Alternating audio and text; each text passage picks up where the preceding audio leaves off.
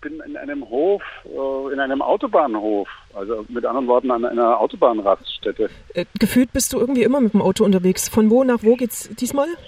Äh, diesmal geht's mh, von Berlin nach Prag nach Bratislava. Jetzt noch nicht ganz Dresden, aber aber bald. Super. Wir haben dich, wir haben durchgefunkt, weil wir mit dir ähm, so ein bisschen Ausflug machen wollen in das, was uns erwartet, aber gerne auch in all die ganzen Arbeiten, die du in den letzten Jahren so verfolgt hast und was dich bewegt, wenn du an Radio Kunst und Radio denkst. Ähm, wir, also ich kann mich erinnern, vor ein paar Wochen, vor ein paar Tagen eigentlich fast, ähm, warst du in Halle und hast dein künftiges Studio besichtigt. Mhm.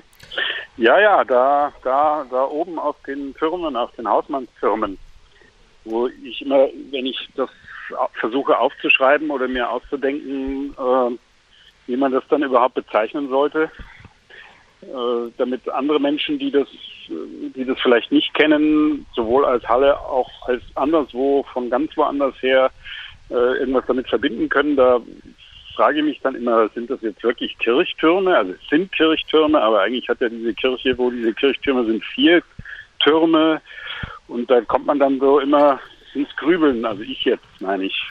Ob ich jetzt eben am Hof an der Autobahn bin oder am Hof in Radio Korax oder auf den Kirchtürmen auf, äh, auf der Marktkirche in Halle. Aber gut, also einer von vier Türmen ist es und mittlerweile habe ich das auch von Ihnen gesehen, nämlich der, wenn man davor steht und den Händel im Rücken hat, um jetzt das für Menschen zu beschreiben, die Halle kennen, und den Marktplatz in Halle kennen insbesondere, dann ist es der linke der Türme, von denen dann irgendwann mal, um genau zu sein, ab 1. Oktober diesen Jahres ähm, so ein orakelhaftes äh, Radio sich da im Rahmen des äh, Festivals der Radiorevolten so vor sich hin radiot. Ja, wie kann man sagt sich man das da denn überträgt? Das ist immer, wenn, wenn man dann so in, in den Sprachen, ich habe nämlich, bevor wir jetzt äh, zu sprechen miteinander da begonnen haben, überlegt, in welcher Sprache wir das wohl machen.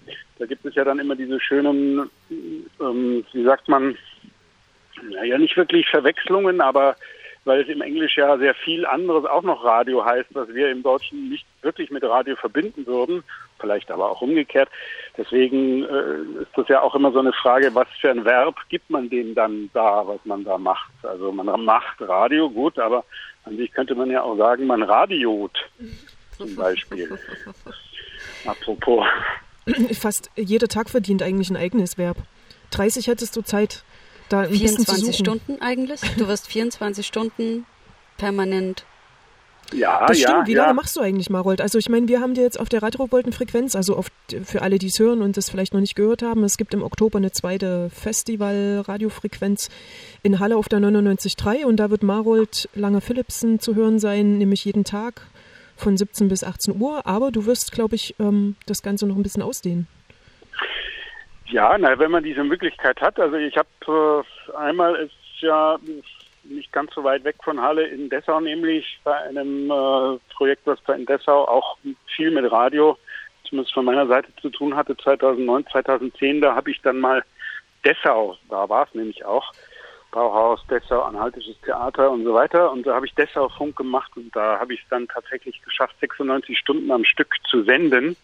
Diesen eigenen Rekord möchte ich jetzt nicht unbedingt, äh, nein, wie sagt man, unterwandern, wahrscheinlich schon überwandern, also jetzt nicht toppen. Aber ich möchte schon so viel wie möglich äh, nutzen von diesen möglichen 24 Stunden am Tag, aber das auch ein bisschen in Abhängigkeit von dem Gesamtprogramm natürlich zum einen, dass man sich da nicht vollkommen in die Radioquere kommt, aber auch ich werde da ja, hoffe ich doch, äh, bei manchen Menschen weiß ich es schon, bei anderen weiß ich es natürlich noch nicht, weil das dann auch ganz zufällig sein wird, äh, Gäste da oben im Studio begrüßen dürfen und wenn sie dann nicht raufkommen zu mir, gibt es auch die eine oder andere Variante, zu ihnen nach unten zu kommen, also zu denen, die dann da unten auf dem Marktplatz sich bewegen. Und das hängt natürlich auch ein bisschen davon ab, wie willens die Gesprächspartner sind, äh, wie lang dann so diese Zeiten da pro Tag sein werden. Aber ich denke mal schon, dass ich so pro Tag mindestens mich da 10, 12 Stunden radiomäßig austoben werde. Denke ich mal, dass es nicht wirklich drunter sein wird, aber das hängt wirklich sehr von, von, von dem jeweiligen Tag ab. Ich habe diesen 30 Tagen auch erstmal so ganz heimlich, sprich so für mich, äh, Themen gegeben und diese 30 Tage sind eben diesen Themen zugeordnet, aber auch Klängen. Das heißt, es soll sich auch jeden Tag tatsächlich anders anhören. Und äh, da gibt es so ein paar Parameter, wie man diese, diese Zeit da, wie ich diese Zeit versuche zu nutzen. Ja, das um wollte ich gerade fragen. So viel Radio wie möglich zu machen. Was, was kann denn da sozusagen, ist ja immer schwer vielleicht auch darüber zu reden und wir werden ja auch nachher noch was von dir hören, aber was, was könnte denn da an unsere Ohren dringen an Themen und Klängen? Oder was kannst du deine Art und Weise, Radio zu machen oder deine Absicht beschreiben? Ja, dann, also ich habe eine, eine Sache habe ich da jetzt ja schon erwähnt, die mir da in diesem Zusammenhang wichtig ist. Äh, es, es, gibt so ein paar Dinge, die mir wichtig sind beim Radio machen, aber die werden da sicherlich auch vorkommen. Zum Beispiel äh, wie, natürlicherweise, wie man spricht. Ist ja so ganz spannend, ähm, als äh, das so mit dem Radio anfing in den guten, oft zitierten 20er Jahren, da hatte ja keiner die Idee, so etwas wie Moderatoren zu haben, sondern man hat so, heute könnte man sagen, Gesprächskreise vor dem Mikrofon gebildet. Das heißt also, man hat Leute eingeladen, die miteinander sprechen lassen. Da gab es überhaupt nicht die Idee, eine, eine, eine Moderation in dem Sinne, sondern man hat ihn, es wurde gedacht, dass es dann spannend ist für andere Leute zuzuhören, wenn Menschen ein Thema haben und miteinander über dieses Thema sprechen. Und das versuche ich auf der einen Seite in irgendeiner Form immer wieder auch zu erreichen. Und auf der anderen Seite finde ich es aber auch extrem wichtig, also ich kann es auch nochmal ein bisschen praktisch nennen, bevor ich jetzt das sage, was ich extrem wichtig finde, ähm, dass einfach Menschen miteinander äh, sprechen. Und ich mache das ja bei der immer noch und immer wieder laufenden Radio Jerewan-Sendung bei Radio Korax, wenn mir die Gesprächsgäste ausgehen, aus welchen Gründen auch immer, dann fange ich auch gerne an, mit mir selber zu sprechen und bin dann aber eine Art von multiple Radiopersönlichkeit, ähm, um einfach diesen Dialog aufrechtzuerhalten. Und in, in dieser Form äh, wird es da sicherlich nicht stattfinden, denn es ist ja doch ganz was anderes, was, äh, was sich da Radioradar nennt. Es soll ja auch eine Art von äh, Orakel sein, also so ein wenig in die, in die Zukunft von Radio und Radiokunst zu blicken. Und wie man so im Hintergrund auch hört, ähm, beschäftigt sich das natürlich auch immer wieder mit, mit äh, Radiogeschichte. Also das, was jetzt da gerade zu hören ist, ist ein, äh, aus einem äh, Prolog zu Radio Radar, um da schon ein paar Dinge mal einfach auszuprobieren, was in diesem Jahr im Februar anlässlich der Transmediale 2016 auf der gerade angesagten Reboot FM Frequenz lief und die Themen des Festivals äh, der Transmediale verhandelte. Da ging es um Ängste, Auseinandersetzungen, Befürchtungen, wie es im, im, digitalen Zeitalter denn überhaupt so weitergeht. Und das war natürlich gefundenes Fressen, um erst einmal auch äh, ein wenig vor sich hin zu orakeln. Ganz spannend ist ja, Marold, dass du, ähm, also du hast ja quasi, versetzt dich noch einen Monat mehr in Halle in so ein radiophones Szenario, was du vor zehn Jahren ja auch schon mal ähm, in Halle genauso praktiziert hast. Hm, damals stand ein Bauwagen vor dem Roten Turm und ähm, das heißt, da gibt es quasi nochmal ein zweites äh, Großszenario über einen ganzen Monat gezogen, wo eben genau das passieren kann, was du beschrieben hast, nämlich dass da Leute in Interaktionen treten oder eben sprechen, die du dazu anregst, miteinander zu sprechen. Ähm, diese, diese Momente im Bauwagen, ähm, die sind so mittlerweile schon so, wenn wir hier drüber erzählen, so ein bisschen fast fantastisch auch in Erinnerung, weil du es irgendwie geschafft hast, über den Monat tatsächlich Menschen aus dem vom Hallischen Markt abzufangen, die dann bei dir im Wagen mitsaßen und mit dir gesprochen haben. Naja, diesmal ist das Ganze natürlich ein bisschen komplizierter, weil äh, bei diesem Radio Jerewan, wo, wo ich jetzt zum ersten Mal im Grunde die schon angefangene Radio Jerewan-Sendung so, da kam die ja erst im Grunde so richtig in Halle an. Äh, ich habe da bestimmte Bausteine, nenne ich das jetzt mal, für mich auch gefunden.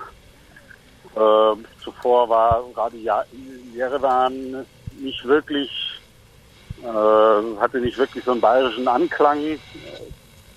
Und auch diese multiple Persönlichkeit tauchte da erst so, so langsam auf und wurde dann so richtig manifest über diese vier, ich glaube es waren sogar sechs Wochen insgesamt, da auf dem, äh, ich wollte schon sagen, Bauplatz, auf dem Marktplatz mit den Bauwagen.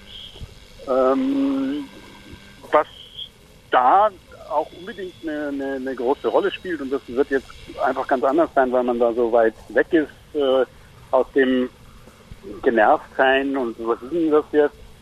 Was machen die denn da? Was macht der denn da? Äh, Haltung der Menschen, der Marktstandbetreiber, so wie es in dieser Zeit da gab, weil es ein bisschen reduziert, glaube ich, auch war, wenn ich mich da richtig erinnere, bis hin zu den Taxifahrern, die dann durch Zufall die Festivalfrequenz im Radio hatten und am Ende irgendwie dann doch das äh, mehr oder weniger bewusst anhörten, sodass man die dann auch äh, zugleich so als äh, Lautsprecherverstärkung nutzen konnte, als Soundsystem sozusagen ähm, für nächtliche musikalische Darbietungen. Das, ja, das hat einfach eine ganze Weile gedauert, aber am Ende gab es da schon so eine Klientel und äh, natürlicherweise auch zufällige Passanten, die dann einfach da hängen blieben und man halt nachts so um zwei auch noch auf dem Marktplatz Radio hörte. Das ist natürlich schon so etwas, äh, wo ich ganz gespannt bin, wie, wie sehr das zu schaffen ist, ob also dann auch nachts um zwei noch jemand die Türme hochgestiegen kommt. Geht aber, also ähm, also man, die sind nicht verschlossen, man kann, man kann kommen. Eben, genau, also das wäre eigentlich schon, schon auch die Idee. Irgendwann mal gibt es da natürlich eher ein Platzproblem, aber äh, trotzdem gibt es natürlich, ein, noch, natürlich noch einen Unterschied, weil die die Geschichte, die erzählt wird, also damals der Bauwagen, da ging es ja darum, dass im Grunde Radio Jerewan ein Auftrag ist von einem armenischen ehemaligen Redakteur von Radio Jerewan in Jerewan in Armenien. Und ähm, da schloss sich der Kreis dann erstmal in der Geschichte. Ich habe also auch ihm die Geschichte erzählt, wie ich überhaupt zu diesem Auftrag gekommen bin. Und diese Art von Geschichte wird jetzt wesentlich, äh, wie soll man sagen, es wird einfach eine andere Geschichte sein. Es geht wirklich um das Orakel, es geht vielmehr um Theater, äh, Theater, ja, das ist noch ein anderes Stichwort, da komme ich gleich drauf. Es geht vielmehr um, um Radiogeschichte und äh, in gewisser Weise auch, auch Technik und Technikverständnis im, im weitesten Sinne äh, gepaart mit nach geradezu mythologischen, so eben wie hat so ein Orakel überhaupt mal funktioniert? Äh, kann man dem überhaupt glauben, wenn man über die Farbe Blau orakelt oder, oder ähnliche, erstmal ganz abstrakt klingende Farben? Farben wollte ich schon sagen, Themen meinte ich natürlich. Marold, wir haben ein Thema, was wir irgendwie gerade so als roten Faden auch immer durchlaufen lassen, nämlich wir fragen die Leute, mit denen wir heute und morgen sprechen, also die Künstlerinnen und Künstler, ähm, was für sie aktuell eigentlich so ein radiokünstlerisches Moment ist oder was, was du in dem Falle konkret für dich darunter verstehst. Das ist jetzt übrigens gerade, glaube ich, ähm, ein, ein Rotkreuzhubschrauber oder so, wie meistens. Ja, Im, im Cage'en Sinne wäre das jetzt schon die unerwartete äh, Definition gewesen. Genau. okay, genau. damit hätten wir die Frage schon. Was, was, ist, was ist für dich Radiokunst? Ach, Marold, das warst du. Ja, ja. Ja, ja, ja, ich, äh, das sind immer so hehre Fragen, aber ähm, man versucht ja auch immer Antworten dazu zu finden. Ähm, natürlich praktischerseits, aber also Radiokunst heißt für mich einfach, ähm, das, was Radio sein kann, auszuloten. Und damit meine ich aber jetzt nicht nur klanglich, äh, was ja ganz klar ist in diesem Zusammenhang, dass es da um, um Klänge geht, äh, zugleich kommt man natürlich dann zum Sinn des Hörens und das ist ja doch, obwohl es ja angeblich einer der sogenannten konservativeren Sinne ist, ähm, extrem wenig ausgelotet, empfinde ich manchmal. Also auch im, im Sinne des, des Mediumradio sodass das für mich auch ganz ein wichtiger Bestandpunkt ist, aber auch wie man mit Zeit umgeht. Das finde ich hat extrem auch was mit, mit Radiokunst zu tun, dass man ähm, anders mit Zeit umgeht oder vielleicht sogar eine andere Zeit erfindet, zumindest für den Zeitraum, in dem so ein, ein Radiokunststück, nenne ich das jetzt mal, läuft. Das finde ich einen ganz wesentlichen Aspekt, der leider nicht wirklich sehr oft unterbunden wird in dem, was, was heute da so im Radio passiert, auch im Radiokunstzusammenhang. Das sind dann immer so